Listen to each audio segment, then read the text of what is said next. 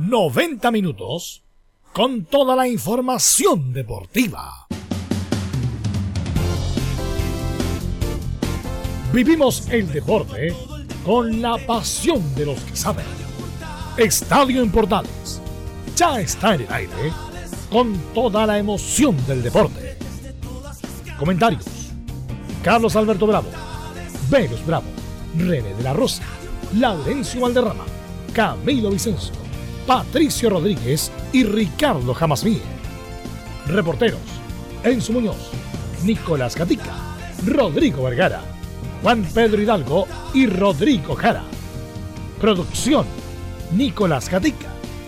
Técnicos: Gabriel González Hidalgo y César Navarrete. Edición: Anselmo Rojas.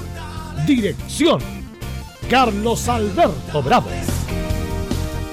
Estadio en Portales es una presentación de Ahumada Comercial y Compañía Limitada. Expertos en termolaminados decorativos de alta presión.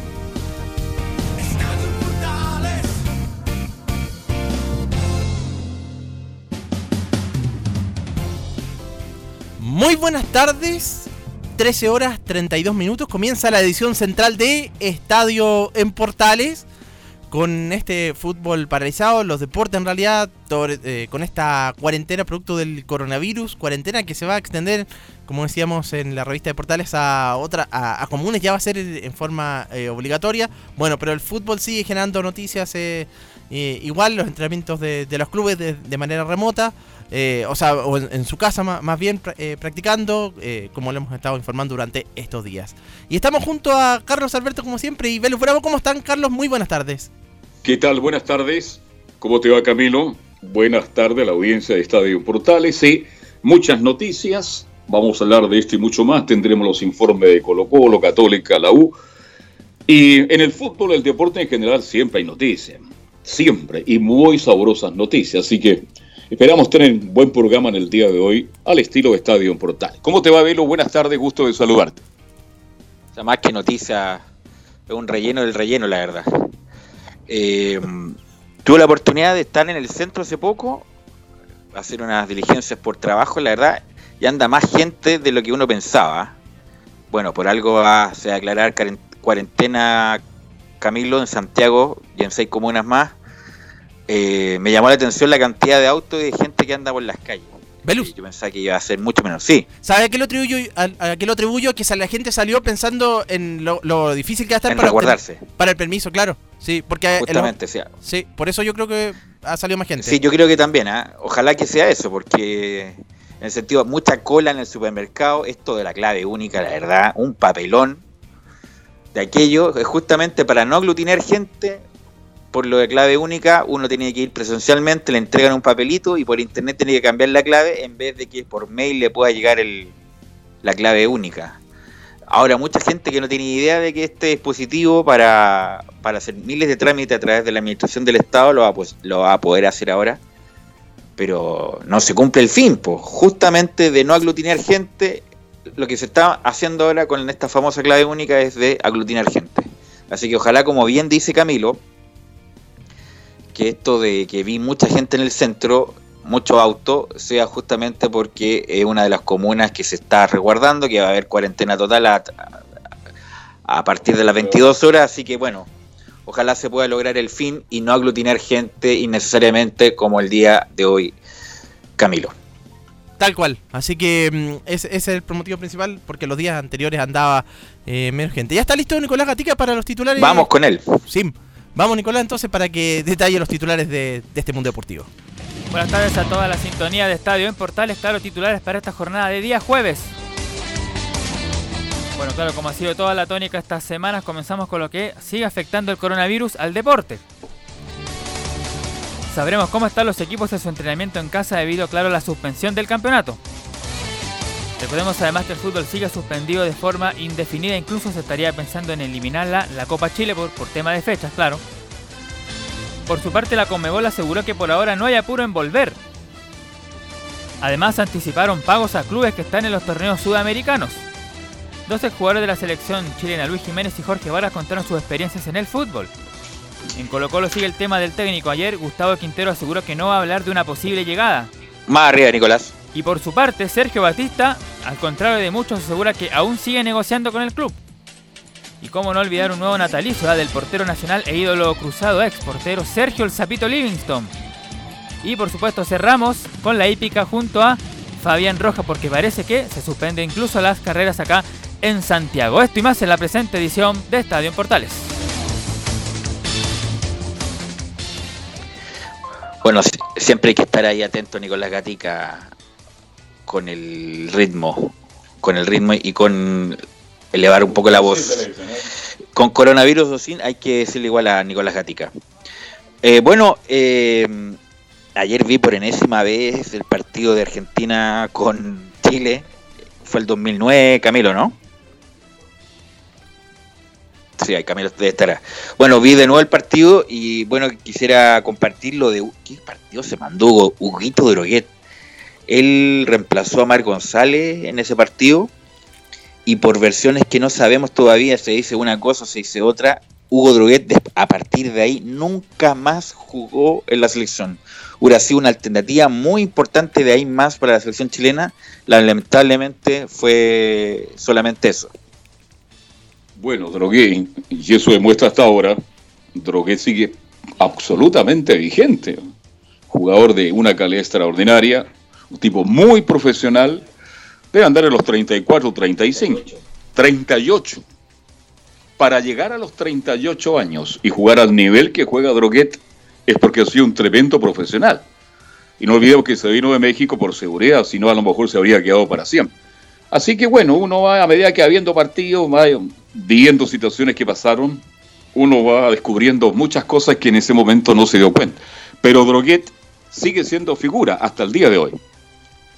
Así es, pero bueno, se cuenta el rumor que a él lo llamaron en un momento para una nómina de Bielsa y se negó porque tenía compromiso con el Cruz Azul en su, oportunidad y Bielsa le hizo la cruz como él necesitaba compromiso 100%, al ver compromiso 99,9%, se dicen que cortó a Hugo Droguet. Bueno, Bielsa nunca ha hablado del tema, Luis Bonini ya no está para comentarlo, y Hugo Droguet siempre a media tinta con esa versión.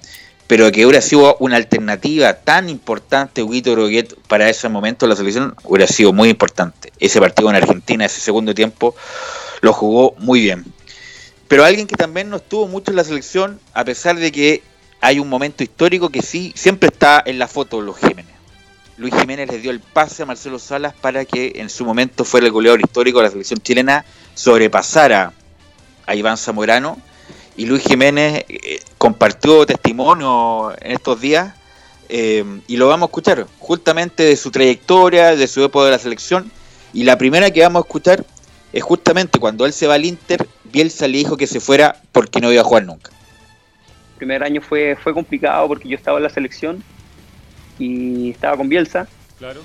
Y, bueno, Bielsa me dice que, yo me tenía que ir del Inter porque no iba a jugar nunca, eh, que él quería que sus jugadores jugaran todos los fines de semana, entonces que era lo mejor que me fuera. Y bueno, ahí tuvimos no una discusión, sino que eh, diferentes puntos de vista y, y bueno, yo quería quedarme en el Inter, o sea, yo le decía, pero así es el sueño de cualquier jugador, llegar a un equipo grande y ver las posibilidades de, jugar. Así que tenía la presión del Inter también de, que no viniera más a la selección porque si no iba a perder terreno en el, en el, club. En ese momento, te digo, éramos 30 jugadores y eran todos seleccionados, todos. Eran muy pocos los que no eran seleccionados. No quedaba nadie, nadie, sí, sí, sí. Era un plantel fuerte, fuerte con nombre importante. Bueno, Luis Jiménez hizo muy buena carrera en Italia y llegó, al, bueno, tuvo un, periodo oscuro por el, por el presidente del Ternana, ¿se acuerdan? Cuando se va de Palestino al Ternana, no lo quisieron dejar salir, todo un drama ahí con Luis Jiménez, hasta que hace muy buenas campañas y llega al Inter y los primeros partidos juega con Mourinho, juega con Mourinho y juega bien y, mostró toda su calidad, su técnica, técnico, un jugador técnicamente dotado. Mire las cosas que se saben, ¿ah? Claro, el técnico Bielsa, él quería que todos sus jugadores estuvieran activos para sacarle mejor provecho, mejor rendimiento a nivel de selección. Pero el Inter fue, el Inter tuvo la capacidad para reconocer la calidad de Jiménez. Y la misma pregunta, ¿qué edad tiene Jiménez hoy día? ¿38, 36? Y sigue jugando a alto nivel, fue figura en Palestina. Usted me dirá, pero fue figura en el torneo local. No, en los partidos internacionales Jiménez mostró calidad. Y no olvidemos, Velo, que en un momento dado incluso se pensó que Jiménez podría ser una buena alternativa para la U de Chile. Sí, pero nunca llegaron a un acuerdo, tuvieron un problema ahí con, con Sabino, me parece. Sabino Watt. Vamos a seguir escuchando a Luis Jiménez y le preguntan por qué no fue nominado su mejor momento a la selección. Mira, yo creo que yo creo que es lo mismo, un poco la, la la falta de conocimiento del, del medio. En su momento, por ejemplo, estábamos, llegamos a ser cuatro o cinco jugadores en, Emirato Árabe. Eh, yo era compañero de Carlos, no, no, éramos compañeros todavía. Carlos estaba, Carlos Muñoz estaba en Beniaz, eh, estaba Carlos Villanueva, estaba yo, eh, Matías Donoso, y, y bueno, me recuerdo que mi equipo era el primero, íbamos, yo, salíamos campeón y yo estaba jugando bien, siendo humilde, estaba jugando bien, pero no recibía nada, ningún llamado de la selección, nada. Y, Carlos Muñoz, eh, que también lo hizo muy bien en Venía, sí venía a la selección, pero es porque él venía de Colo Colo, donde lo había hecho muy bien. Entonces, obviamente, acá, eh, cuerpo técnico de la selección en ese momento, y también los medios, obviamente, se fijaban en lo que Carlos seguía haciendo allá. Eh, yo en Chile no jugué nunca, entonces creo que también pasa por, por ahí, no sé. Lamentablemente, como lo comentamos el otro día, Carlos Muñoz, bueno, se fue al, fútbol de Emirato Árabe. Luis Jiménez, lamentablemente, le perdimos la huella después que se fue para allá. Y qué decir de Carlos Villanueva, que nunca vamos a ver si realmente puede rendido en algún momento la selección. Partió en el inicio de la eliminatoria ese partido con Bolivia y sobre todo el partido con Uruguay, que le mete un pase gol extraordinario a Marcelo Salas. Pero bueno, ese es la, el costo de irse a esos lugares, hasta aseguren la vida, y a pesar de que todos digan que el nivel es bueno y qué sé yo, pero nadie, ningún técnico serio, a menos que le falten jugadores, toma en consideración a los jugadores para llamar a la selección. Son ligas menores, son menos competitivas, pese a todo lo que ha ido mejorando. Eh, hay ligas que están mejorando, como la Liga Norteamericana, la Liga de Estados Unidos. Esa sí que está mejorando, tallando grandes, grandes figuras. Pero bueno, no optó por ese camino. Jiménez. y otros también. Y la billetera está ahí, está muy ancha. Aseguraron su futuro, viven de una manera increíble.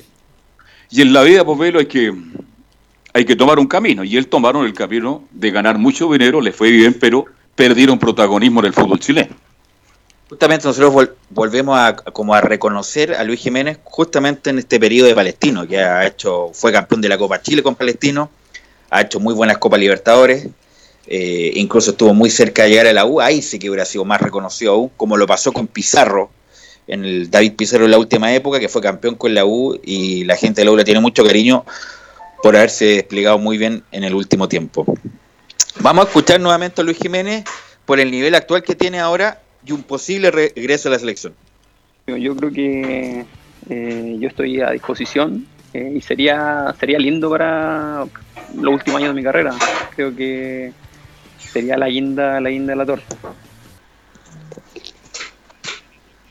Ahí estaba Luis Jiménez, el mago, con la posibilidad de volver a la selección. Vamos a seguir escuchando a Luis Jiménez y obviamente un técnico de primer nivel que lo tuvo y es siempre importante escuchar su testimonio. ¿Cómo fue su relación con Mauriño? Conmigo fue muy, muy cercana, eh, como se dice futbolísticamente, me bancó siempre. Y bueno, una anécdota que te puedo contar es cuando él estaba el mercado, cuando él llegó, eh, a mí me daban a préstamo a todos los clubes, a Sampdoria, Fiorentina nuevamente. Y él me llama a su oficina y me dice que el equipo lo hacía él, súper canchero, el equipo lo hago yo, me dice, eh, los jugadores los decido yo, yo no quiero un número grande en mi plantel, hoy en día somos 30 y, tú eres uno de los 20, 21 que yo voy a dejar. Así que lo que digan los diarios no te preocupes porque tú eres uno con los que cuento y bueno, después jugué el primer partido, jugué la Supercopa, así que realmente él me tenía bien considerado. Ahí estaba Luis Jiménez hablando de su relación con Mourinho, que ahora está en el Tottenham, haciendo una mm, discreta campaña. Empezó muy bien después de la salida de Pochettino, pero se ha ido como quedando. Otro jugador que también es de la generación de, mm, de Luis Jiménez, formado en la Católica, que en algún momento incluso también fue importante en la selección, fue Jorge Vargas. ¿Se acuerda del Potencia Vargas? El Potencia Vargas. Le hago la pregunta, ¿usted lo ha encontrado buen jugador a Vargas? Y la primera interrogante. Era un tipo trabajador. Y por algo le pusieron el Potencia. Luchó y luchó para ser titular en Católica y le costó una barbaridad. Después anduvo por Coquimbo Unido. Pero fue un jugador eh, limitado. Pero mostró lo otro, las garras, las ansias, el deseo. Y así todo creo que tuvo su momento, Velo, y logró llegar a, lugares en que ni creo que ni él se imaginó en un momento. El potencia le llamaba. Era lo mejor que tenía, la potencia, la fuerza. Nadie le regaló estar, eh, prácticamente estuvo 10 años en Italia. el- eh, incluso fue en algunos momentos elegido como uno de los mejores defensores de la liga. A puro trabajo, sin duda. No era un exquisito, sin duda. No era como Waldo Ponce. eh, no era como, obviamente, menos Elías Figueroa o, su compañero de generación Dante Poli, que tenía muchas condiciones técnicas, pero ah, solamente con trabajo llegó a la selección. En algún momento, cuando la selección no tenía buenos defensores, Nelson Acosta lo ocupó y fue titular indiscutido en algún momento. Y él vive en Italia, hizo el curso de técnico y se radicó allá. Y justamente él nos va a comentar eh, cómo vive sus días de cuarentena. Ha sido un poco extraño porque desde que partió el tema del virus hemos ido a diferentes lugares, eh, como, que, como que perseguimos, como que el virus nos persigue y, por fortuna volvimos a, China la semana pasada, más o menos, no, me, no, tengo, no tengo muy claro los días, pero tenemos que, teníamos que hacer más de 20 días de cuarentena y, nos faltan pocos días ya para terminar y, tratar de insertarnos en, en- en el, tema chino acá, porque se siente bastante bien con las noticias que no hay contagio interno, entonces por un lado hay un poco más de tranquilidad. Sé que faltan pocos días, faltan cuatro días, creo que contamos los que, los que, los que faltan, no los que, no los que llevamos. Vamos a seguir escuchando a, a Jorge Vargas y nos indica cómo le avisan a él justamente la evolución del virus. Sí, no, cada día nos van actualizando las noticias. eh, el cuerpo técnico, de, o sea, el míster ha, des- ha decidido de a los jugadores después de la cuarentena darle una semana de tiempo para que vayan a ver sus familias, porque desde enero que no las ven, aunque estén ahora en China ellos, eh, no han podido tener, con- tener contacto directo con ellos, solamente el teléfono, cuando estuvimos en España también lo mismo, no, ellos tuvieron una semana libre y no pudieron volver a China por el tema que estaba el virus en, en su apogeo acá y, por eso el Miser decide una semana de darle descanso para que vayan a encontrar sus familiares y después volveremos al entrenamiento en un centro deportivo eh, totalmente cerrado donde no puede entrar nadie de la parte externa y solamente la gente del club debe tener acceso a, la- a las, a las instalaciones porque todavía persiste un poco el, el miedo, aunque no pase nada, Vamos a seguir escuchando a Jorge Vargas y nos indica, nos hace una, una advertencia. Esto no es un juego. Bueno, decir que, que no es un juego que, que pareciera, como pensaban los españoles y los italianos, que era un tema así, una gripe, que era algo totalmente simple, pero se ha visto a nivel mundial que, que un virus bastante peligroso porque es silencioso, eh, llega, te llega y si no estás preparado, no te cuidas, te, le puede hacer mucho daño. La gente, mucha gente ha fallecido que, nadie se lo explica cómo. Eh, la gente que, que asuma la responsabilidad, también las autoridades, porque veo a distancia que sí, que hay cuarentena, toque de queda, pero después eh, las cosas importantes, el metro sigue abierto, siguen Claro. funcionando los buses, entonces siguen bastante, sigue la gente yendo a trabajar, o sea, yo creo que la cuarentena es cuarentena total, porque los chinos cuando cerraron Wuhan donde nació, donde partió el virus, cerraron todos, había turistas, no turistas, nadie entra, nadie sale y, no se trabaja todo en sus casas y la única manera de combatir un tema tan complicado como, como este, entonces que la gente se, se cuide, que, que, escuche las autoridades sanitarias, que no es, no es un chiste y ojalá que, que tomen conciencia para que no sigan aumentando los casos en Chile porque, porque veo diariamente que sigan aumentando. Justamente, y, como decía Camilo, con las normas nuevas, más bien con las decisiones que tomó la autoridad, con cuarentena total en siete comunas, vemos una cantidad de aglomeración en supermercados en La Vega, y obviamente lo más seguro es que ahí ya se habrá contagiado el buro unos con otros en algún, en algún momento. Vamos a seguir escuchando a Jorge Vargas y vamos a hablar de fútbol en esta oportunidad. Y él nos comenta de su etapa en la selección. Bueno, tuvimos la oportunidad de estar en un momento un poco complicado, de transiciones de técnico, transiciones de dirigentes. Después del Mundial 98 no era fácil organizar una selección competitiva, siempre tuvimos problemas.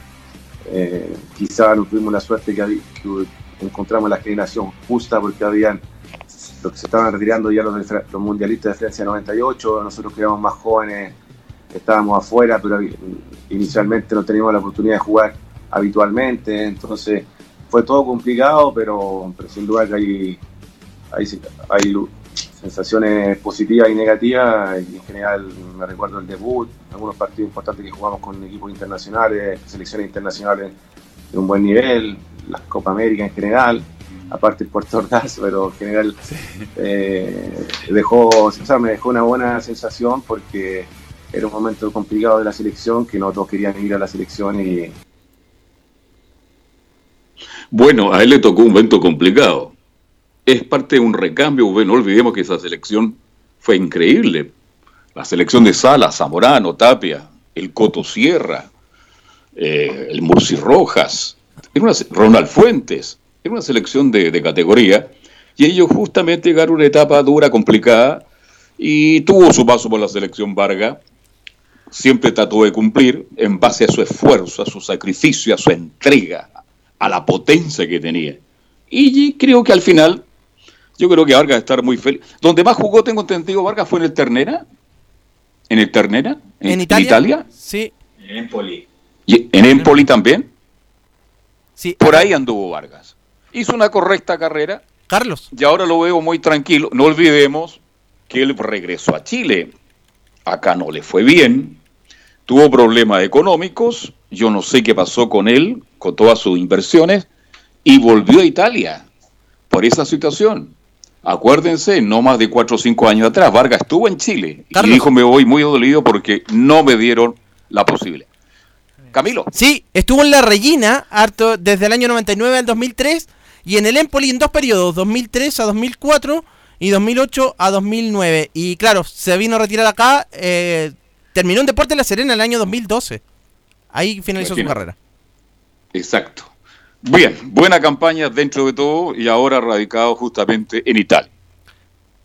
No, hizo una buena campaña. Nadie te regala jugar de año en Italia. Eh, además jugó en equipos chicos, donde para ser central había que medir un metro noventa o metro ochenta. Él no lo medía y con mucha disciplina y dedicación hizo una buena campaña don Jorge Vargas. Velus, y también en dos Copas, América, dos Copas América, en el 99, en esa que salió cuarto Chile y 2007, bueno, el Puerto Ordazo. En Paraguay, donde Chile lamentablemente queda eliminado en semifinales, con Uruguay, lamentablemente Marcelo Sala se le fue un penal, Mauricio Vara lo mismo, y como, claro, justamente era la transición entre los, los del 98, que Zamorano jugó hasta el 2000, me parece. 2001, se va a eh, Claro, cuando viene Francia de paseo y juega Chile, juega con Chile, hace un gol Pablo Galdame, me acuerdo en esa despedida. Y mm, bueno, todo ese proceso tiene que afrontarlo Jorge Vargas. Hasta en algún momento, bueno, Juvenal Olmo eh, toma esa selección, ¿o no, Camilo? Claro, pues Juvenal Olmos toma, pero la selección del 2006 después. Sí, esa fue ¿2006 o el 2002? El 2002 fue cuando estuvo, para esa clasificatoria, fue cuando estuvo Acosta, después Pedro ah, García y Jorge Garcés. tiene toda la razón. Fue un papelón. Incluso hasta Axel Ahumada, ¿se acuerdan de Axel Ahumada? Un delantero de Coquimbo. No había delanteros que quisiera ir a la selección. Axel Ahumada hizo como un gol unos fines de semana en campeonato local y lo llamaron. Eh, nadie quería jugar en ese, en ese momento en la selección. Pedro García fue un papelón. Acuérdense que Pedro García tiene el, el récord negativo de perder por primera vez en la historia con Venezuela en el Estadio Nacional. ¿Con Venezuela o con Bolivia? ¿Con Venezuela? Venezuela. Un saludo para Pedrito García Barra. Hace tiempo que no vemos a Pedro García. Claro, fue una, época dura, complicada. Se produce un cambio de grande figura. Y Chile no tuvo buenos jugadores en su momento. Pero ha pasado siempre y va a seguir pasando. Ahora estamos lo mismo. La selección chilena de Bielsa, de San Paoli. Algunos no quieren reconocer a San Paoli, ¿eh? por favor. San Paoli lo que hizo el fútbol chileno fue in- increíble. Resulta que está en una etapa durísima, complicada, porque tampoco el recambio llega. Y tendríamos que apostar a las figuras de siempre. ¿Mm? No, pero ahí fue más grave el- Mucho más esa grave. época. Ahora, por lo menos, Chile sigue siendo competitivo. En esa época no había nada. Acuérdense. Incluso hasta el Jorge Garcés tomó los últimos dos partidos. Pierde con Brasil, una goleada. Y después pierde con Colombia. Los últimos partidos de la eliminatoria. Y Claro, y como bien dice Camilo, de ahí llega Juvenal Olmo. Sí. Que tuvo todos estos problemas con Reinaldo Sánchez, con en su momento, se mareó tanto y no tampoco llegó al, al final de la eliminatoria. Años oscuros para Chile, eh, donde incluso había jugadores que no querían venir a la selección, algo que por lo menos ahora no pasa. Claro, es una época dura. La- no olvidemos de la época de Reinaldo Sánchez, eh, en que no había ascenso, había descenso. Una época en que usted se paraba en huérfanos con ahumada y preguntaba, oye, ¿cómo está el fútbol chileno? Ah, ¿Hay fútbol chileno? Se jugaba con juveniles. Bien, pero son etapas que sirvieron para alcanzar después todo lo que Chile ha logrado a nivel internacional. Ya son las 14 con 58, mi estimado Camilo. ¿Mm? Vamos a hacer la pausa, ¿le parece muy bien? Sí. y nos metemos después a hablar un poquito de la U, Colo Colo, Católica y mucho más, y mucho más. Pero le hago la pregunta a Velo antes de ir a la pausa. Ronaldo Messi, el mejor para usted. Respondió Pelé hoy día, a ver. Pero Pelé está enfermo. Así que yo creo que no, no hay que hacerle mucho caso a Pelé. Hace mucho tiempo que está enfermo Pelé. Y estas cosas son para rellenar espacio. Nosotros también nos podemos meter en la polémica de Messi y Ronaldo y rellenamos toda la hora del programa. Pero ¿para qué nos vamos a gastar? Messi sin duda. A, usted le a Pelé le gustó Ronaldo. Dice que es el jugador más regular de los últimos 10 años. Dice que Ronaldo es más que Messi. Ay, Messi no ha sido regular en los últimos 10 años. O sea, lo ha ganado todo y varias veces. Es más, Messi está a punto de romper un récord de pelea. A lo mejor por eso eligió a Ronaldo eh, Pelé. Así que vamos a la pausa, Camilo, Vamos. y volvemos con más Estadio Importante. Sí.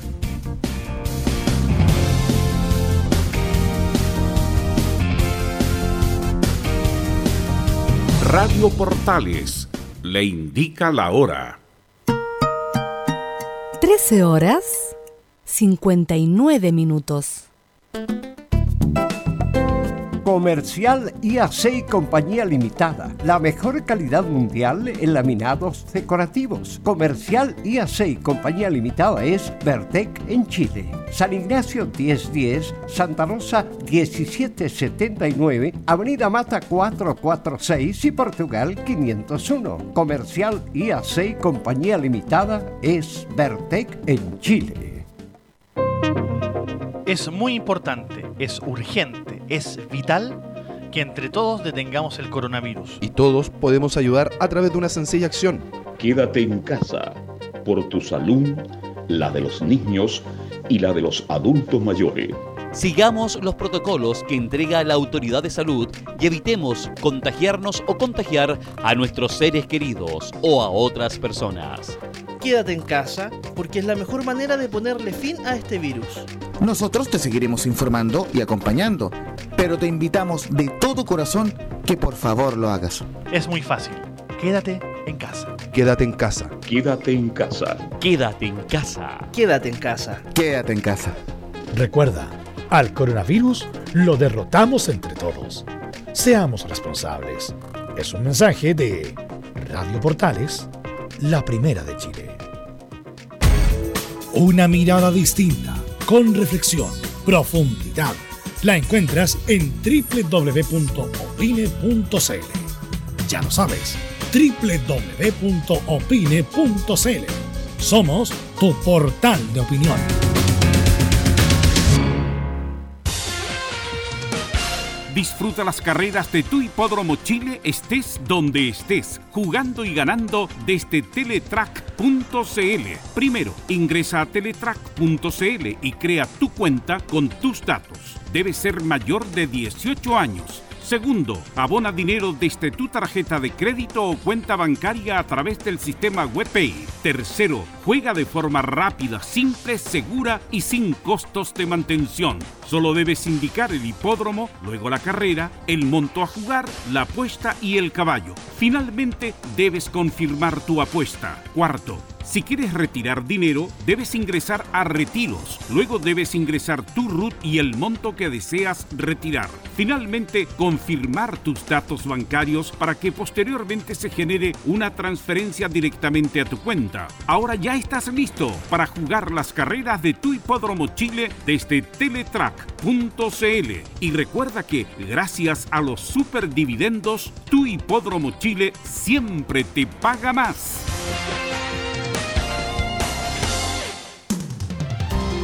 Termolaminados de León, tecnología alemana de última generación. Casa Matriz, Avenida La Serena, 776 Recoleta. Foro 22 622 56 76. Termolaminados de León.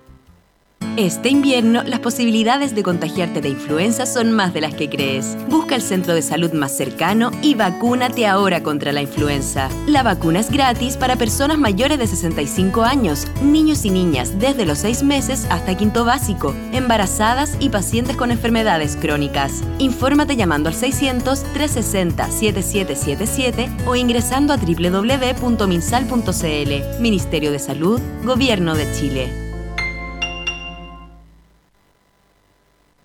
Visita www.radiosport.cl, el sitio web de la Deportiva de Chile.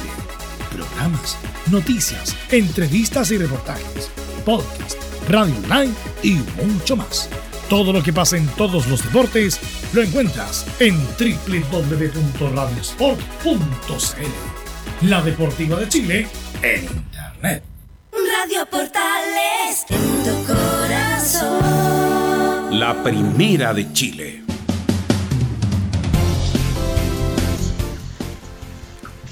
...14 horas y 4 minutos y estamos de vuelta en Estadio en Estadio Portales con la edición central eh, Carlos Velus y ya estamos listos con el informe de Colo Colo con Nicolás Gatica.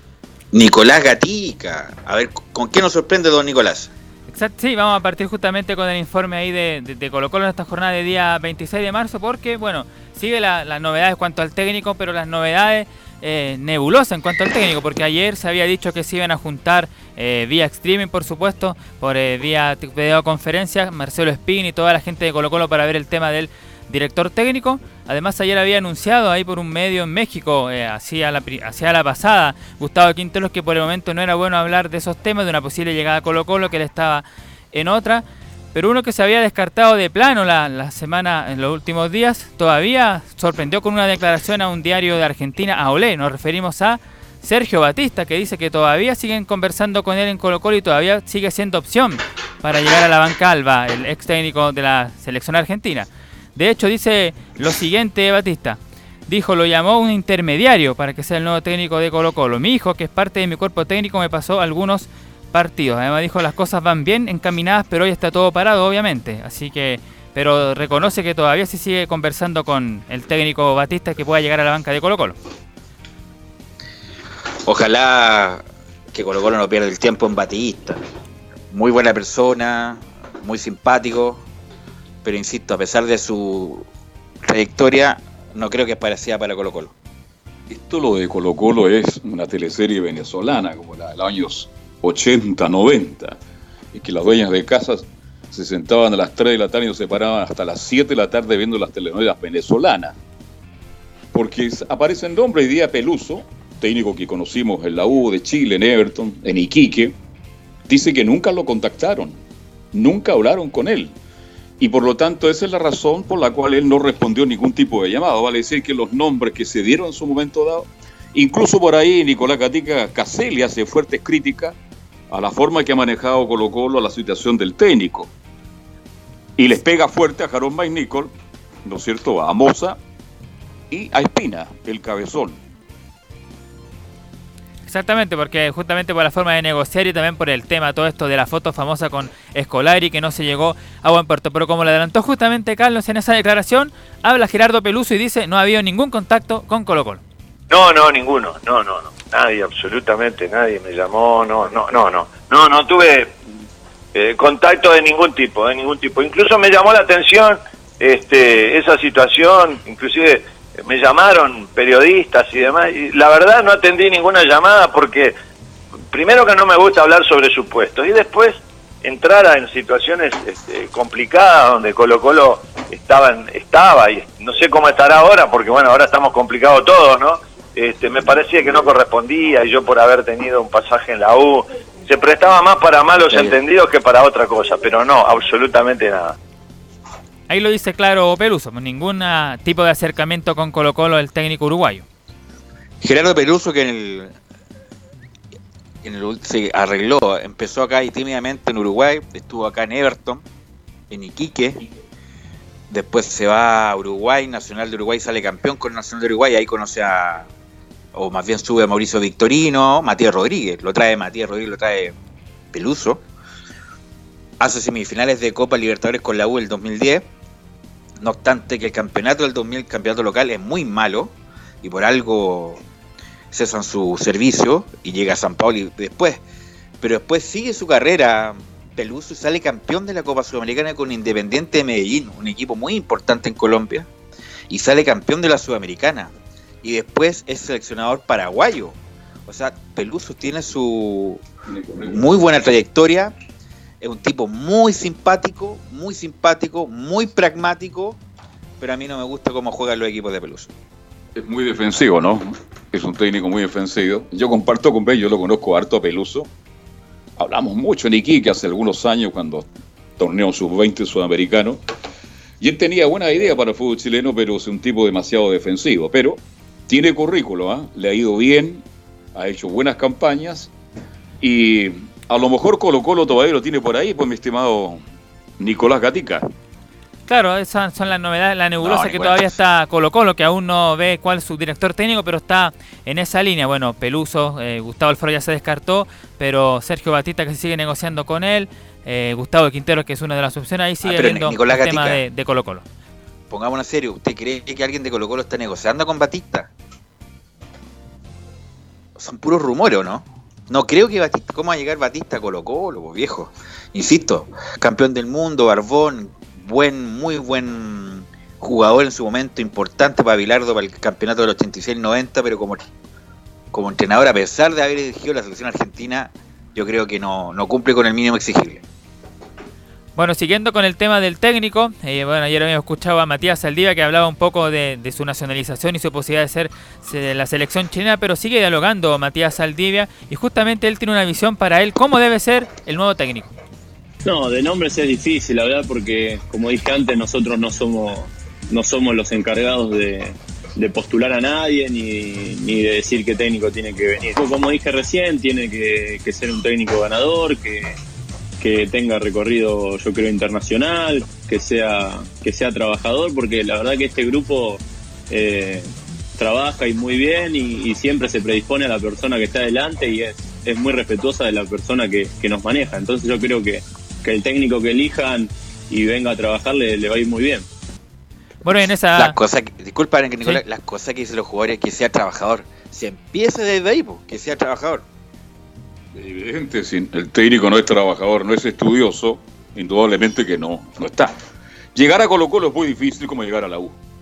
Y yo creo que Colo Colo en este instante está muy tranquilo a raíz del momento que estamos viviendo y no creo que esté desesperado en traer un técnico. Va a seguir Jara y van a tener 3, 4 meses para buscar un técnico de verdad. Claro, hay jugadores que exigen un técnico ya, pero no es el momento, Nicolás Gatica. Claro, porque justamente el tema del coronavirus los tiene a los jugadores entrenando solamente en sus casas con un régimen ahí dado por el nutricionista y el cuerpo técnico, pero todavía no eh, a la pelotita. De hecho, falta mucho para que vuelvan a entrenar. Pero en esa misma línea, Matías Eldivia, sobre un tema que se ha dicho en el último tiempo, justamente con la salida de Mario Salas y la llegada de nuevos entrenadores al equipo Albo, Matías Eldivia se refiere principalmente a las críticas al camarín. Mira, yo creo que, que eso del camarín complicado se viene diciendo desde que yo llegué en 2016. Y los que son cercanos a nosotros, los técnicos mismos que, que trabajan con nosotros, lo dicen, que no es un camarín complicado, para nada. Es un camarín muy sano, que obviamente tiene figuras, tiene gente con mucho recorrido, y el técnico que venga, obviamente, tiene que saber manejar esas cosas porque también viene un club grande. Eh, yo creo que están buscando ese perfil, no porque sea un camarín complicado, sino porque, porque es un camarín con gente experimentada, de mucho recorrido, y que un técnico tiene que tener eh, eh, el manejo de, de esa gente. Bueno, ahí dice él, pues, ¿no? Es camarín complicado. Bueno, también lo había dicho Pablo Mouche, pero como comentamos, claro, los jugadores no van a decir eso hacia afuera, que el camarín es complicado, pero hacia adentro se ve, por, por cómo han ido saliendo varios técnicos, han ido saliendo varios referentes también en su momento, como Orione, Valdivia y otros más en el equipo de Colo Colo. Y otra del defensor Matías Aldivia sobre su continuidad justamente en Colo Colo. Yo estoy muy cómodo acá, siempre lo dije. Me tratan, la verdad que me tratan muy bien. La gente eh, tiene un gran cariño por mí y yo por ellos. La verdad que, que me costó hacerme hacerme un nombre acá y la verdad que, que hoy en día lo, lo, disfruto mucho, pero bueno, eh, como todos saben en el fútbol, en el fútbol nunca, nunca se sabe lo que te puede pasar, pero, pero yo estoy muy cómodo acá y, no pienso en, en, otra cosa que en Colo Colo hoy en día. Hay que recordar que, a ver si eh, Nicolás Gatica que tiene buena memoria con Colo Colo, me imagino, Saldivia llegó de Arsenal de Sarandí en su momento y llegó con, si estoy mal, con Tonso, ¿no? Claro, como decía ahí en el 2017 llegó justamente al equipo de Colo Colo Matías Saldivia con Tonso y se, se, mantuvo el defensor hasta, hasta este momento. Con Tonso no pasó nada, eh, se, que duró un semestre y Saldivia, eh, muy buen jugador, buen central, lamentablemente ha tenido lesiones graves, ojalá que se recupere de, la buena, de buena manera. Bueno, y lo último, para cerrar con el tema de Colo Colo, uno de los arqueros que, bueno, no ha tenido poca, mucha continuidad porque Brian Cortés, pese a los errores que ha cometido, sigue siendo titular, lo mismo que Darío Melo, pero es Miguel Pinto. ¿Y quién se refiere, cómo ha estado su plan de entrenamiento que realiza en su casa el portero? Hago caídas, hago trabajos individuales de portero. Yo creo que para los porteros lo más difícil de una para larga y después volver son el tema de las caídas. Entonces no he parado, no Salgo a entrenar acá en la casa a las 9 de la mañana. Se almuerza con mi familia a 1 o 2 de la tarde. Después volvemos a, a, movernos un poquito con alguna actividad recreativa como a las 5 de la tarde. Se cena a las 8 y ya a las 10 estamos, estamos descansando. Y esa ha sido la rutina diaria, manteniendo un, una alimentación apta y la verdad que en ese sentido no, no he tenido problemas. Eh, mantenemos un, peso que lo tenemos que, que, lo tenemos que mostrar a, a, la nutricionista en Colo Colo. Después ya es un entrenamiento invisible porque uno está encerrado en su casa y ya depende de cada uno si lo cumple o no, pero bueno, eso se verá a la vuelta de entrenamiento si se cumplió o no se cumplió, pero en lo personal no me ha afectado mucho. A pesar de la polémica que produjo la llegada de Pinto Colo Colo, justamente porque fue capitán y campeón con la U, y John Herrera también le dio fuerte a Miguel Pinto.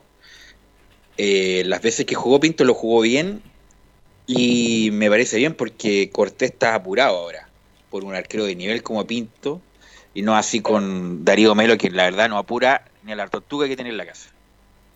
Sí, Melo es un eterno tercer arquero, gran proyecto, pero cuando el segundo piso no funciona, ahí están las consecuencias.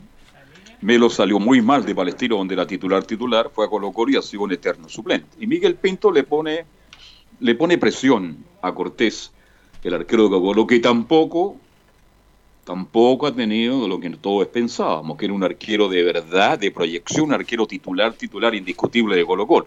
Creo que Colo Colo en este instante, Gatica, no tiene un buen arquero, así de simple.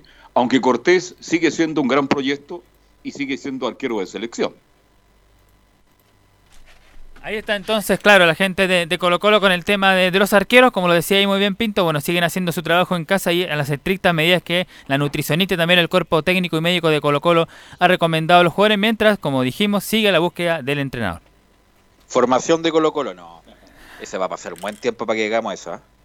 Formación de Colo Colo, yo creo que dos meses más, pero con suerte. O sea, fines de está- mayo? está- la verdad está, compli- está complicado Camilo, no hay y tampoco no hay certidumbre, o sea, lo que menos hay es certidumbre en estos momentos, Camilo. De hecho, estaba escuchando al presidente de Palestino, Jorge Huawei. Él decía, siendo muy optimista, a mediados de mayo, dice. Eh, Miguel Muy Ramírez decía, Miguel Ramírez decía en junio. Pero Bueno, nosotros lo comentamos también de la crisis económica que se viene. Pues, Obviamente que ya no hay público, no hay borderó, el, canal del fútbol, el fútbol chileno está viviendo de las entregas del canal de fútbol, así que vamos a ver cómo lo, hacen los presupuestos de los clubes para, para pagar los sueldos. Nosotros lo comentamos ayer que a lo mejor en algún momento los jugadores chilenos van a tener que ver, sobre todo los sueldos altos, de rebajarse en este periodo para que los clubes tengan caja y poder pagar sus obligaciones. Entre ellos, obviamente, la, los sueldos, las imposiciones y toda la operación del día a día de los clubes, que sobre todo por los equipos grandes, es millonaria. Velus, a propósito ¿Con de eso, Sí, a propósito de eso, también decía el presidente palestino de que iban a tener que, con las plata, con los dineros del CDF, momentáneamente van a tener que estar. Y eh, acá para los clubes que están participando en la Copa Libertadores, que son dos, en este caso Colo Colo y la Católica, la Confederación Sudamericana, la Conmebol, Adelantó. an- exactamente, los pagos para mitigar el impacto. así que bueno, que bueno, porque lo que más se necesita es liquidez. Camilo, ¿con qué vamos ahora? Vamos con la Universidad de Chile, que ya está Enzo Muñoz. Don Enzo, ¿cómo está? Buenas tardes, Belu. Buenas tardes al panel de Estadio en Portales con esta Universidad de Chile donde habló Joaquín Larribey, pero con el canal oficial de, de Universidad de Chile, con las redes sociales de, de- del cuadro azul. Hace un par de minutos nomás salió estas declaraciones de, de Joaquín Larribey. Y la primera que vamos a escuchar le preguntan derechamente cómo se encuentra con el tema del coronavirus. ¿Cómo ha estado el jugador? ¿Cómo ha estado su familia? Escuchemos a Joaquín Larribey acá en Estadio en Portales. A nivel mundial estamos preocupados por todo lo que va pasando y porque estamos al tanto de todas las, noticias. Y a nivel familia, bueno, acá recluidos en casa, este, pasándola lo mejor que, que podamos, este, teniendo mucha actividad, eh, tanto como para los hijos como para nosotros mismos, dentro de lo que se puede acá dentro de casa. Pero, pero bueno, nada, una preocupación evidentemente por, por nuestra familia este, y por el mundo en general también. Ahí escuchamos sí, precisamente a Joaquín Larribey, que, que hablaba un poquito de cómo se encontraba él familiarmente y futbolísticamente también. Otra más, le preguntan con quién tiene contacto dentro de- del camarín, eh, con quién tiene contacto dentro del camarín azul. Escuchemos a Joaquín Larribey. Y con el que más contacto tengo es con Walter, que es en el- con el cual compartimos este, bueno, cómo va la cómo va viviendo cada uno la situación y bueno, compartimos algunos chistes y ese tipo de cosas este, por WhatsApp. Pero en general también hay un grupo en el cual estamos todos y van cada uno también tirando chistes y demás, tratando de, de- de sobrellevar esta, esta situación lo mejor que se puede. La vamos llevando como, como mejor nos sale, como, como mejor podemos y bueno, estamos al tanto de las situaciones de todos. Ahí escuchamos precisamente al jugador que llegara a esta temporada recientemente y que finaliza contrato también a final de temporada de luz. No, llegó de precedido de Cerro Porteño. Eh, era alternaba con Churrín, ¿se acuerdan de Churrín? El hombre que de la U Conce, la Unión Española, y ese fue a Cerro Porteño. Y él, la Ribey y Churrín alternaban o peleaban el, el, el puesto de nueve en el Cerro Porteño. Eh, como lo dijo Enzo en su momento, un hombre de trayectoria, eh, ha pasado por muchos clubes, fue compañero de Pinilla en Italia también. Pero la verdad ha dejado muchas dudas, sobre todo en los últimos partidos. Sí, Sí, otra la más de... Hoy a partido como había, lo decíamos ayer, pero habla bonito, es muy de frente, bueno, pero tampoco, por ahora, de nueve fechas, ¿cuánto? Nueve fechas llevamos, ¿no? Ocho. Ocho. Sí, y ni siquiera completa, porque que en la última jornada varios partidos suspendidos, entre ellos Palestino con la U Y la U. y Colo Colo Wanderers. Exacto. Hay varios partidos suspendidos. ¿ah? Va a faltar calendario para poner al día al fútbol si es que al- vuelve los próximos dos meses. Ojalá volviera antes, pero está muy difícil. Pero el Ribey, vamos a ver qué pasa con él. Partió muy bien, ojalá recupere su confianza. Es un hombre de área, potente, eh, oportunista. Técnicamente no es muy bueno, pero es un centro delantero que hay que respetar.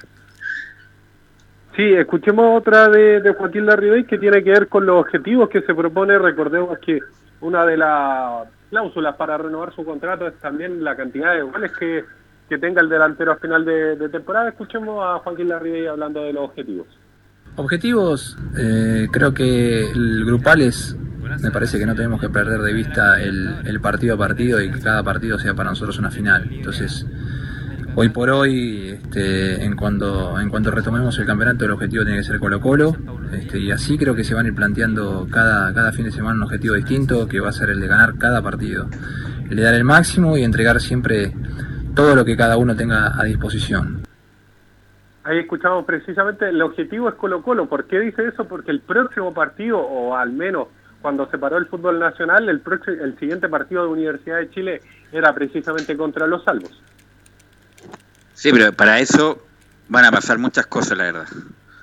No sabemos si se va a reprogramar con el- ese partido que viene o, o los pendientes. O, la verdad puede pasar muchas cosas. Sí, escuchemos otra de, Joaquín Larribey que, recuerda un poquito el mejor partido que ha tenido por Universidad de Chile, precisamente ese partido que recordábamos contra, Curicó. Escuchemos a Joaquín Larribey. Muy probablemente el, mejor partido haya sido con Curicó, este, en el cual se dieron eh, se dio un partido en el cual nos salieron todas las situaciones, hemos de hecho tenido situaciones más para, para hacer más goles, pero bueno, creo que en general fue, fue el puntapié inicial de, una serie de victorias, este, así que bueno, nada, contento y dejar a la U siempre lo más arriba posible, ese es el objetivo de todos. Ahí escuchamos precisamente a Joaquín Larribey que, como lo mencionábamos, termina contrato a final de año y depende de la cantidad de goles. Al igual que muchos jugadores, estaba revisando un poquito el listado de jugadores que terminan contrato a final de año. Eh, tenemos a Pablo Aranguis precisamente, que termina su préstamo. Otro que termina el préstamo es Fernando Cornejo. También Matías Rodríguez, que recordemos tuvo varios impedimentos para, para renovar. Finalmente terminó renovando por Universidad de Chile, pero es bastante difícil que, que continúe en el cuadro azul por una temporada más. Jonathan Zacarías. Pero, disculpa, Juan- disculpa Enzo, pero en el caso de Matías Rodríguez tenía toda la razón Heller, porque Heller metió mano para renovarle, que le se renovara. Matías Rodríguez ha sido de lo mejorcito de la U, ha hecho goles importantes y le dio un segundo aire. Hay que recordar que Matías Rodríguez hizo una buena temporada el año pasado. El problema es que el asunto defensivo no es problema de él solamente, una cuestión de funcionamiento. Y obviamente si se va arriba como puntero derecho, alguien lo tiene que cubrir, y lo hemos hablado hasta cuándo, hasta el hartazgo. Eh, pero Matías Rodríguez, si sigue con este rendimiento, eh, ¿por qué no renovarle? Yo al que le renovaría el tiro, eh, pase lo que pase a Montillo, porque no, solamente ha sido importante en lo futbolístico, sino que además en las relaciones humanas. Oiga, Enzo, una Sí, pregunta. ¿Cuántos goles, cuánto es el promedio que le exigen a Ribey para renovarle su contrato? Buena pregunta, son cerca de 30 goles me parece. 30 goles. No, yo creo que es demasiado. ¿ah? Yo creo que debe ser un poquito menos. Usted habla de 30 goles, imagínese. No, no, si no le piden goles, disculpa. Lo que- no, no sé si el contrato de la Rebe así, lo que le piden es minutos, como le pasó al pelado Abeldaño, Abeldaño, que estuvo a cuántos minutos de renovar automáticamente porque había jugado, pero no le piden una cantidad de goles, imposible. Lo que le piden minutos, habría que ver los contratos, pero bueno, es, eso es como lo que se estila regularmente. Sí, así que eso con Universidad de Chile. Mañana vamos a poder repasar mejor la lista de, de jugadores que terminan contrato con el club universitario. Así que buenas tardes. Buenas tardes, Enzo. Inmediatamente se fue a cuarentena, se fue ahí a poner la mascarilla. ¿Y qué me comenta de Católica, Camilo? Y en la Universidad Católica que siguen con este mm, con esta conferencia de prensa de manera remota, claro está el jugador en su casa y los periodistas pueden hacer pueden hacer llegar la- la- las preguntas a través también se conectan al sistema eh, Skype o bueno el sistema, las plataformas tecnológicas. Y eh, en esta oportunidad estuvo Tomás hasta Buruaga, el defensa que viene de Antofagasta que previo al receso, que previo a esta, esta suspensión del campeonato, eh, tuvo la oportunidad de jugar, curiosamente, los partidos más importantes de la, de la Universidad Católica por la Copa Libertadores contra Inter de Porto Alegre en Brasil y después contra el América de Cali acá en, en Santiago. Así que eh, en, la segunda, en el segundo partido que estuvo reemplazando a Valver Huerta. Pero Tomás Astoburuaga eh, habló respecto a los ejercicios que realizan durante la cuarentena. Sí, bueno, Universidad Católica no- nos pasó un kit de implementos donde estamos llevando a cabo los, los entrenamientos diarios en la mañana y en las tardes. Y obviamente falta la pelotita, pero cada uno se está acomodando a esta situación. Ojalá pase lo más rápido posible para volver antes a los entrenamientos. Decía sobre eso que cuando vuelvan a los entrenamientos, quizás cuando irá a ser va a ser como eh, cuando tengan la oportunidad de entrenar con pelota, va a ser eh, como un juguete nuevo. Así lo catalogaba Tomás Astaburuaga, el defensa proveniente de Deportes Antofagasta. Pero también hay contacto con el cuerpo técnico de Ariel Holland y se refiere a esto, eh, Tomás Astaburuaga, a la preocupación del cuerpo técnico. No, no, el entrenador un 7. a mí me llamó antes de ayer para preguntar cómo estaba, eh, cómo estaba en esto de- del encierro, si estaba entrenando. De hecho, el, cuerpo el cuerpo técnico en general está muy preocupado de, cada jugador, siempre nos están escribiendo en el, en WhatsApp que tenemos, así que no tengo nada que decir de- del cuerpo técnico y, y de ayer un 7 están portados con nosotros y en y Universidad Católica en sí. Así que nada que decir al respecto. Así que Oiga, Camilo. ¿Sí? ¿Qué pasa con Pinares? Pinares ¿Se complica su renovación? Se renovó, renovó recién. renovó hace poco, renovó el año pasado, o sea, a fines del año pasado, pero... año. Claro, Ya. Claro. Que- Absolutamente asegurado entonces. Sí, sí, sí. No, él, ya está- él está buena asegurado. para Católica. Sí, él está asegurado y volvió a jugar el partido contra Cobresal, que fue el último que tuvo la Universidad Católica. Y ahí ya, ya volvió, había salido para los partidos eh, internacionales. Ahí no, no lo consideran como titular, pero, pero ahora sí, pero está ya volvió a jugar y está renovado. Y así que eso con la Católica que también considerar, a propósito de su participación en la Copa Libertadores, el gol de Marcelino Núñez está considerado entre los mejores eh, goles de la Copa Libertadores. La Copa. Exactamente. Sí. Ahora, Camilo, un asunto doméstico. Con esto de la cuarentena, ¿cómo lo va a hacer usted de ahora en adelante? Ahí vamos a estar en contacto. Vamos, vamos a, la- la- vamos a tener que, que ir. O ir- con la ir- credencial de trabajo, usted puede ir a su lugar de trabajo porque los medios de comunicación, me imagino que deben estar excluidos. Sí, eso es lo que se hablaba de los medios. Así que ahí vamos a estar en, en eh, vamos a estar en contacto averigu- haciendo las averiguaciones, pero al parecer se podría de esa manera. Para que usted, Nicolás Gatica, puedan seguir sosteniendo la programación diaria de Radio Portal. Este, otra pregunta, eh, ¿está con mascarilla Gatica o no? Hoy día no, Pero ¿por qué un día sí y un día no? porque para que vea cómo es. Cuando No. le vamos a comunicar, le vamos a decir que, que la traiga todos los días. Sí, señor, tiene que ir todos los días con mascarilla y bueno, no, yo creo que no van a tener problema que todos quienes trabajamos en los medios, con la acreditación del, del medio, en este caso Radio Portales, carnet de periodista, incluso de la NFP, ustedes son comunicadores, así que no habría problema.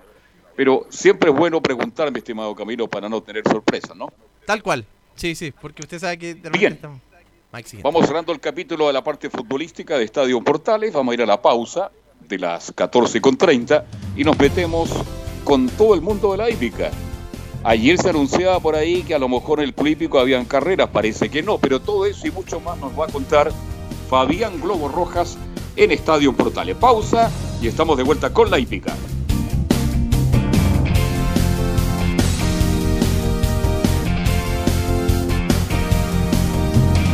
Radio Portales le indica la hora. 14 horas 30 minutos.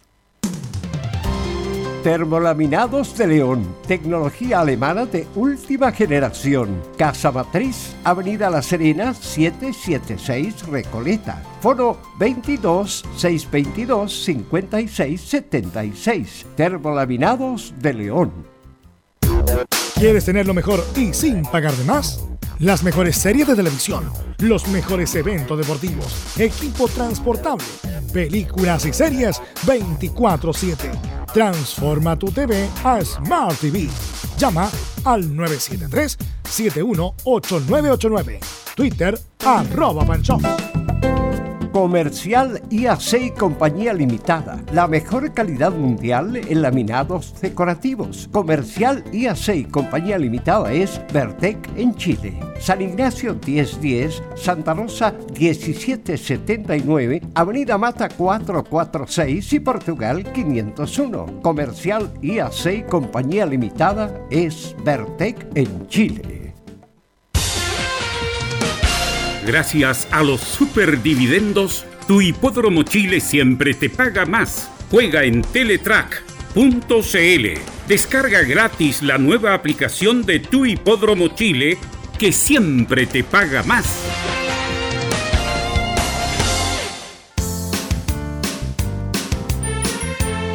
Hola, les saluda Carlos Zapag. Tengo una cordial invitación para ustedes. Lunes a viernes desde las 15.30 hasta las 17.30 horas. No se pierda Portaleando la tarde. Música, servicio, entrevistas, noticias en el 1180 AM Radio Portales.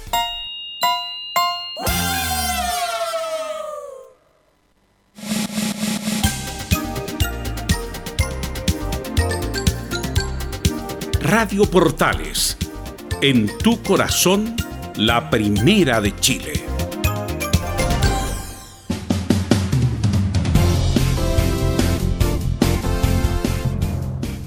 ...14 horas y 32 minutos... ...volvemos a Estadio en Portales... ...pero esta vez para lo que va a ser el bloque de la hípica... ...que también va a estar paralizado con...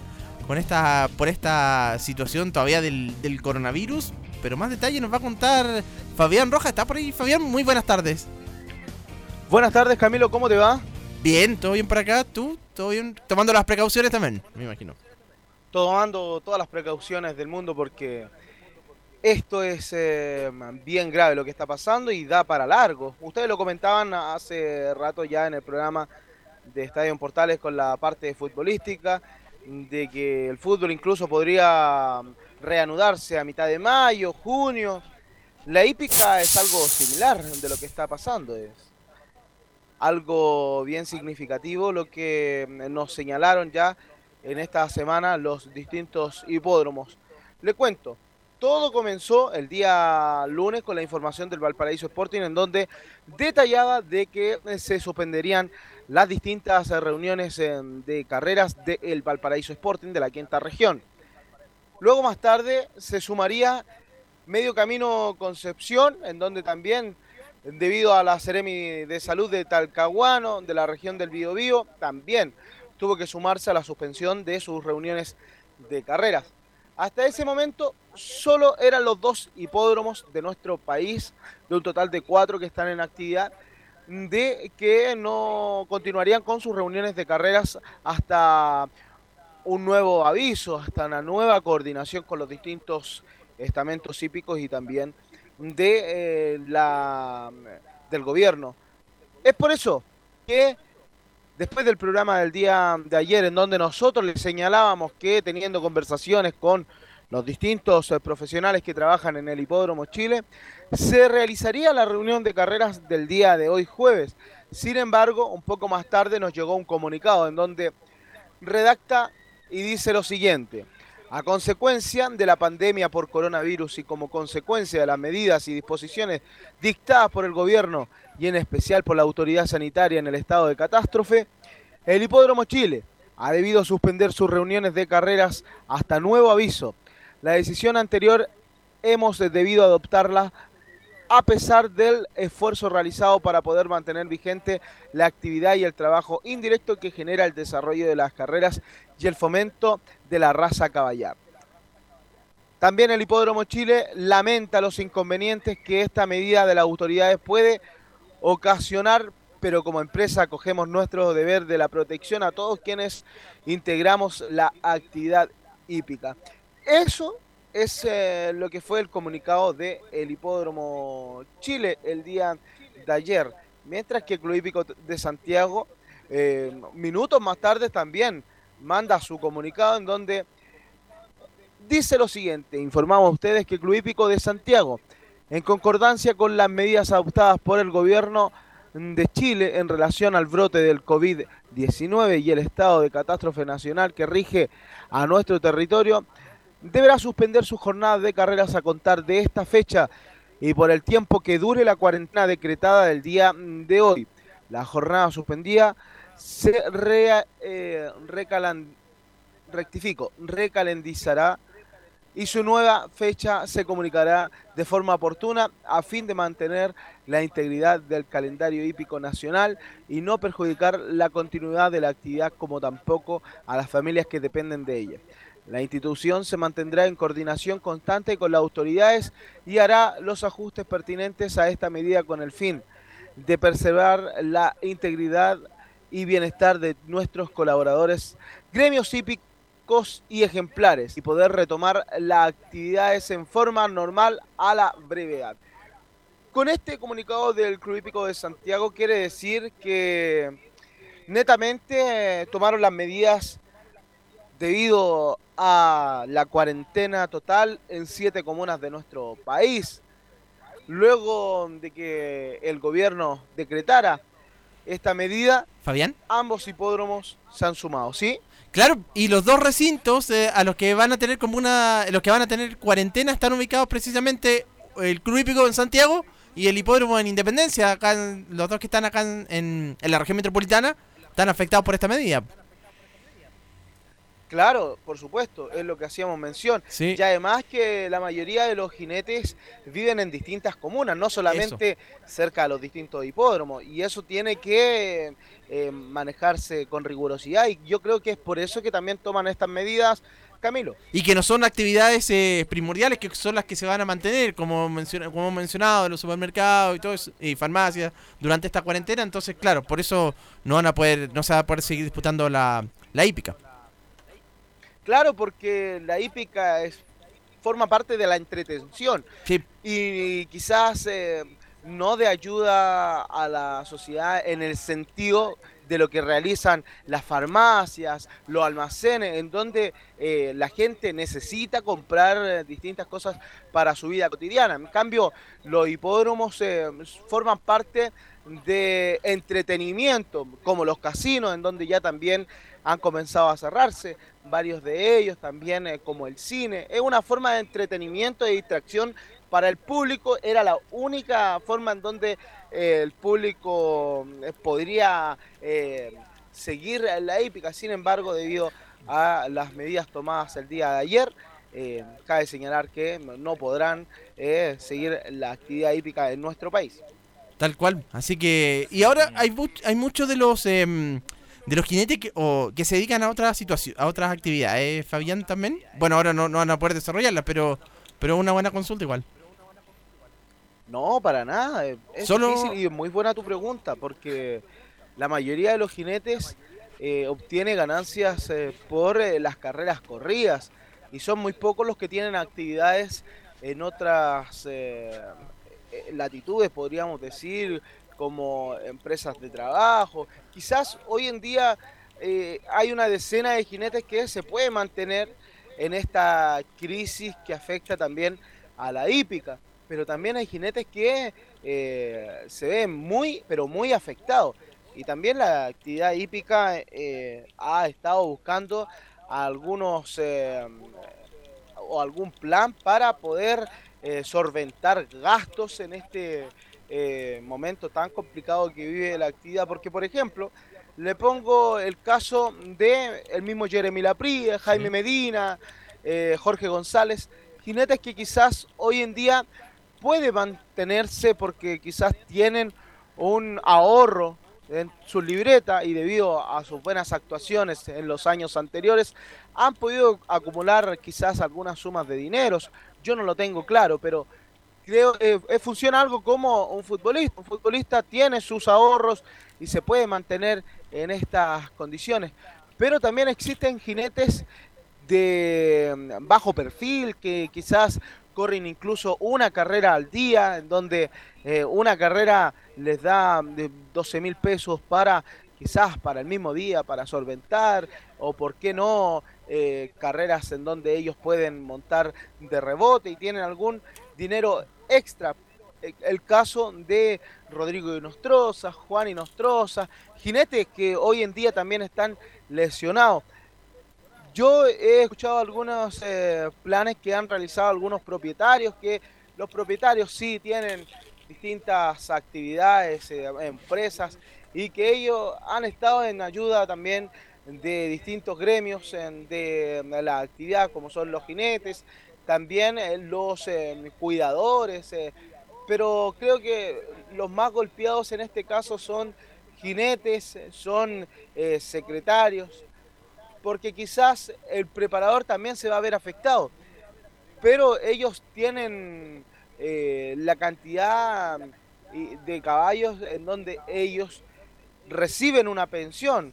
Lo escuchábamos a Orlando Palma Campos hace unos días, en donde lo entrevistamos acá en Estadio Portales, y él señalaba que hoy por hoy distintos preparadores tienen ganancias debido a la mantención, a la pensión que ellos cobran pero también hay varios propietarios que hoy en día están quedando sin trabajo. Es un, es un tema que es bien profundo el que afecta a la actividad hípica, chicos, eh, Camilo, porque eh, todo se debe a la actividad. Si un caballo no tiene una presentación y no tiene una figuración o una ganancia, también se le complica a los propietarios para poder mantener a dichos caballos, en donde la mayoría de ellos van corriendo carreras tras carreras para poder figurar y poder solventar las, eh, eh, ¿cómo decirlo? Para poder pagar las distintas pensiones que tienen los distintos preparadores, Camilo. Tal cual, porque ahí necesitan además la mantención del lugar donde, donde se guarda el, caballo, quien lo cuida, eh, la alimentación, son varios varias las situaciones que se requieren y todo eso, bueno, no va, no va a generarse producto de la, en este momento, de, lo, de los dineros que, que, mm, que, da la hípica en este momento, porque no se va a estar corriendo, las apuestas también me dijeron que ayudan bastante y ahora no se va a poder hacer aquello, entonces es una gran complicación. Sí, mire, a propósito de lo que estábamos conversando, también eh, la OSAF, que es la Organización Sudamericana del Fomento del eh, Fina Sangre o del Pura Sangre de Carrera, tiene algunas recomendaciones para el bienestar equino ante la situación que está y que influye a todo el eh, mundo sobre el coronavirus. Le leo de inmediato lo que redactó. Con motivo de la pandemia, por coronavirus COVID-19 y a raíz de las medidas sanitarias preventivas adoptadas por las autoridades locales a lo largo del continente para evitar la propagación y contagio, la OSAF recomienda que sigan las siguientes recomendaciones para promover el bienestar equino en aquellos hipódromos que hayan suspendido sus actividades de carreras y entrenamientos de manera temporal. Es otro tema el entrenamiento de los que tienen los ejemplares porque los equinos se mantienen su físico a través de estar en ejercicio todas las mañanas, pero hoy en día no se pueden realizar eh, eh, entrenamientos por las mañanas y menos las actividades eh, de las jornadas de carreras. Es por eso que se recomienda que los equinos estabulados reciban diariamente actividad física diaria, galope, trote y caminata pero la pregunta es, ¿quién podrá realizar esto? Porque debido a la cuarentena total de distintas comunas, eh, los jinetes no podrán llegar a los distintos hipódromos. Es por eso que también va a ser eh, fundamental el trabajo de los cuidadores y de la gente que esté apoyando a los distintos preparadores. Alimentación recomendada, dos raciones de alimento diario disminuir la cantidad de grano y reemplazar esa parte por mayor cantidad de pasto. Hidratación, disponibilidad de agua de forma permanente. La cama, esto quiere decir la pesebrera. Prestar atención a los cuidados de cama y cascos, ya que los caballos pasarán más tiempo dentro del box. Claro, ellos van a estar ahora más tiempo descansando dentro del box, van a tener menos actividad y eso cuando vuelva a la actividad se va a notar. Limpieza, cuidar que se mantenga al menos los mínimos trabajos de acondicionamiento y limpieza dentro del stock. Servicio veterinario, servicio de guardia pasiva, veterinaria siempre disponible. Eso es lo que redactó también la USAF eh, Camilo Vicencio. Sí, pues así que bien complicada entonces la, la situación también ahí en, en la hípica, quizás hasta cuándo también no se volverá eh, a disputar, por lo menos mientras eh, mientras resta este, esta cuarentena, que es por los próximos siete días, y con la posibilidad de extenderlo por otros eh, siete más, pero, pero va a estar complicado, así que, pero por lo menos en abril yo lo, lo veo difícil, en mayo seguramente podría volver lo mismo que, que se habla del fútbol. Claro, y antes de ir a la pausa, en mayo se vienen clásicos muy importantes, como es el Gran Premio Hipódromo Chile, el Clásico Club Hípico de Santiago, en donde se ven enfrentados los mejores ejemplares, los mejores exponentes del fondo, tanto de tres años y más. Ellos no van a llegar con una actividad física acorde para correr a las distintas eh, competencias. Eh, es lo mismo que pasa en el fútbol. Los eh, jugadores quizás se entrenan en sus casas, en sus trotadoras, pero la actividad futbolística no la tienen. Pasa algo similar acá con la actividad hípica y luego le voy a comentar algo más con respecto a los jinetes luego de la pausa en donde vamos a ir de inmediato. Vamos a una pausa y ya volvemos más con el mundo de la hípica acá en Estadio Portales. Gracias a los superdividendos, tu hipódromo Chile siempre te paga más. Juega en Teletrack.cl. Descarga gratis la nueva aplicación de tu hipódromo Chile que siempre te paga más. Siempre te paga más. ¿Sí? Sí, claro, y sí, pues siempre paga más el Hipódromo Chile, de todas maneras. Así es, pues. eh, bueno, le comentaba de un punto que hay que considerar. Los jinetes hoy en día tienen que mantenerse dentro de los eh, 50 kilos hasta los 60 kilos, pero el peso acorde de un jinete es 53, 54 kilos para poder correr en los clásicos importantes de 56 kilos.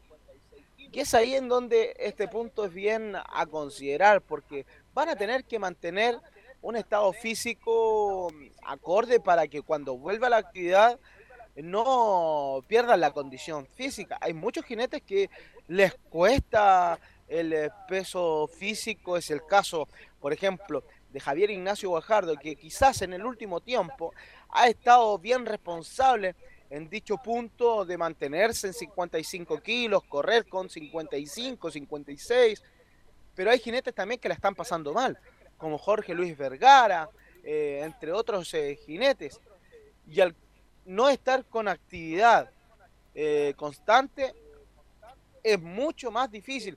Incluso le cuento algo, Camilo, que mucha gente no sabe.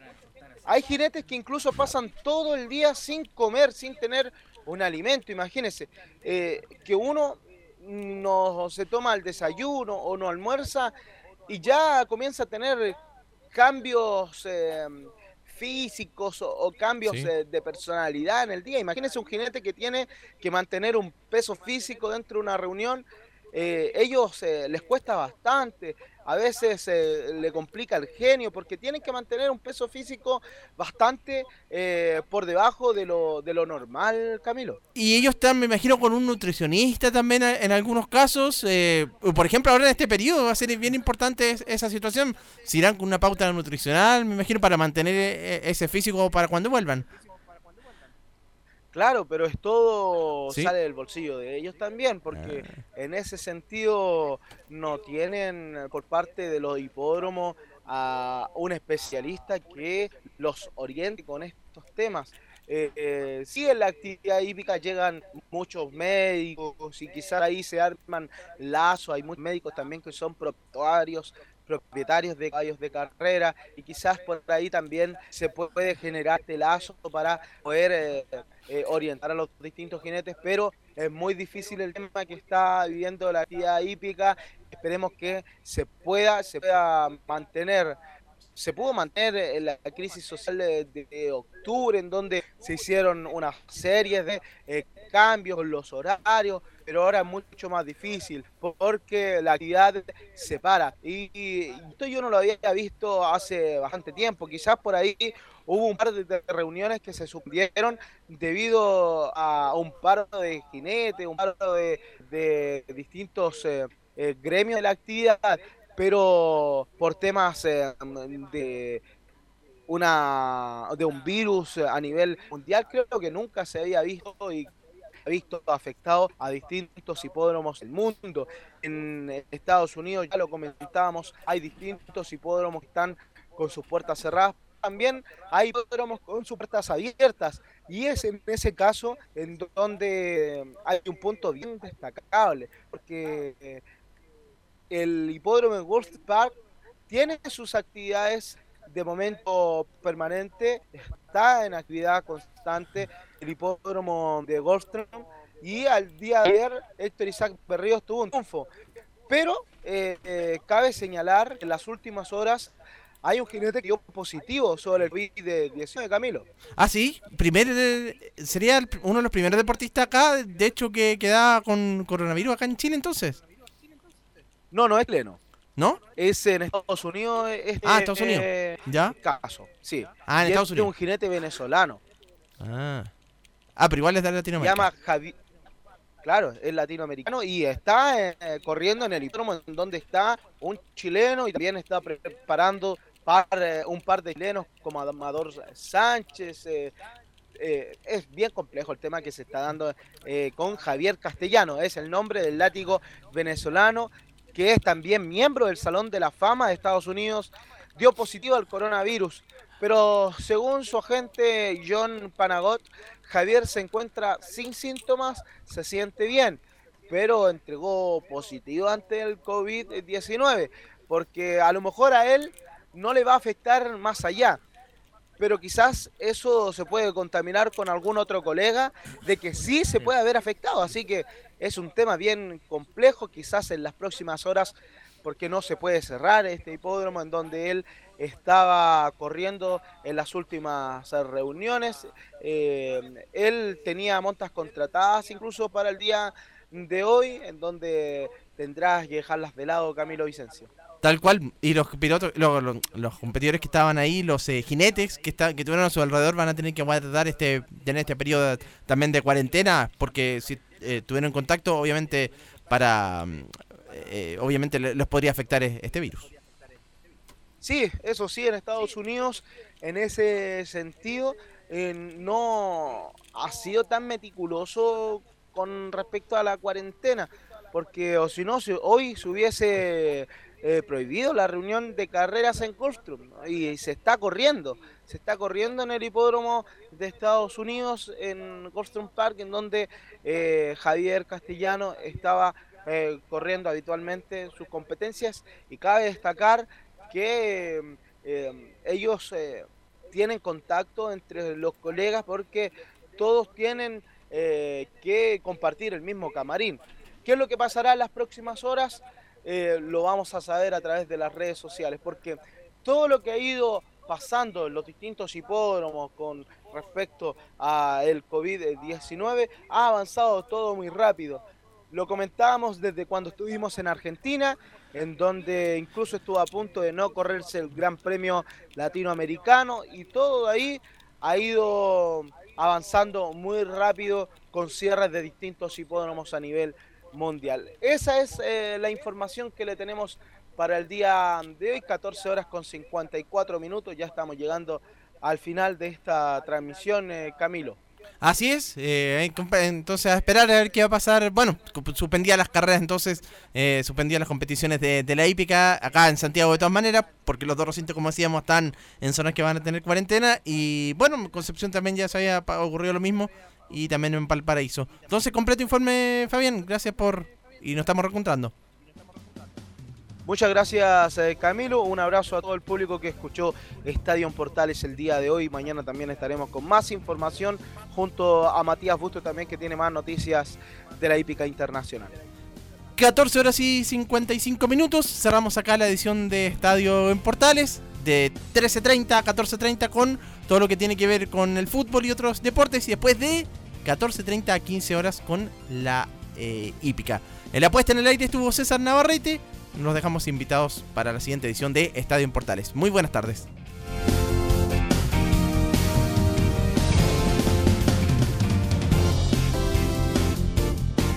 Fueron 90 minutos con toda la información deportiva.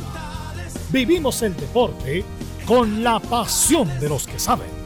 Estadio en Portales fue una presentación de Ahumada Comercial y Compañía Limitada. Expertos en termolaminados decorativos de alta presión.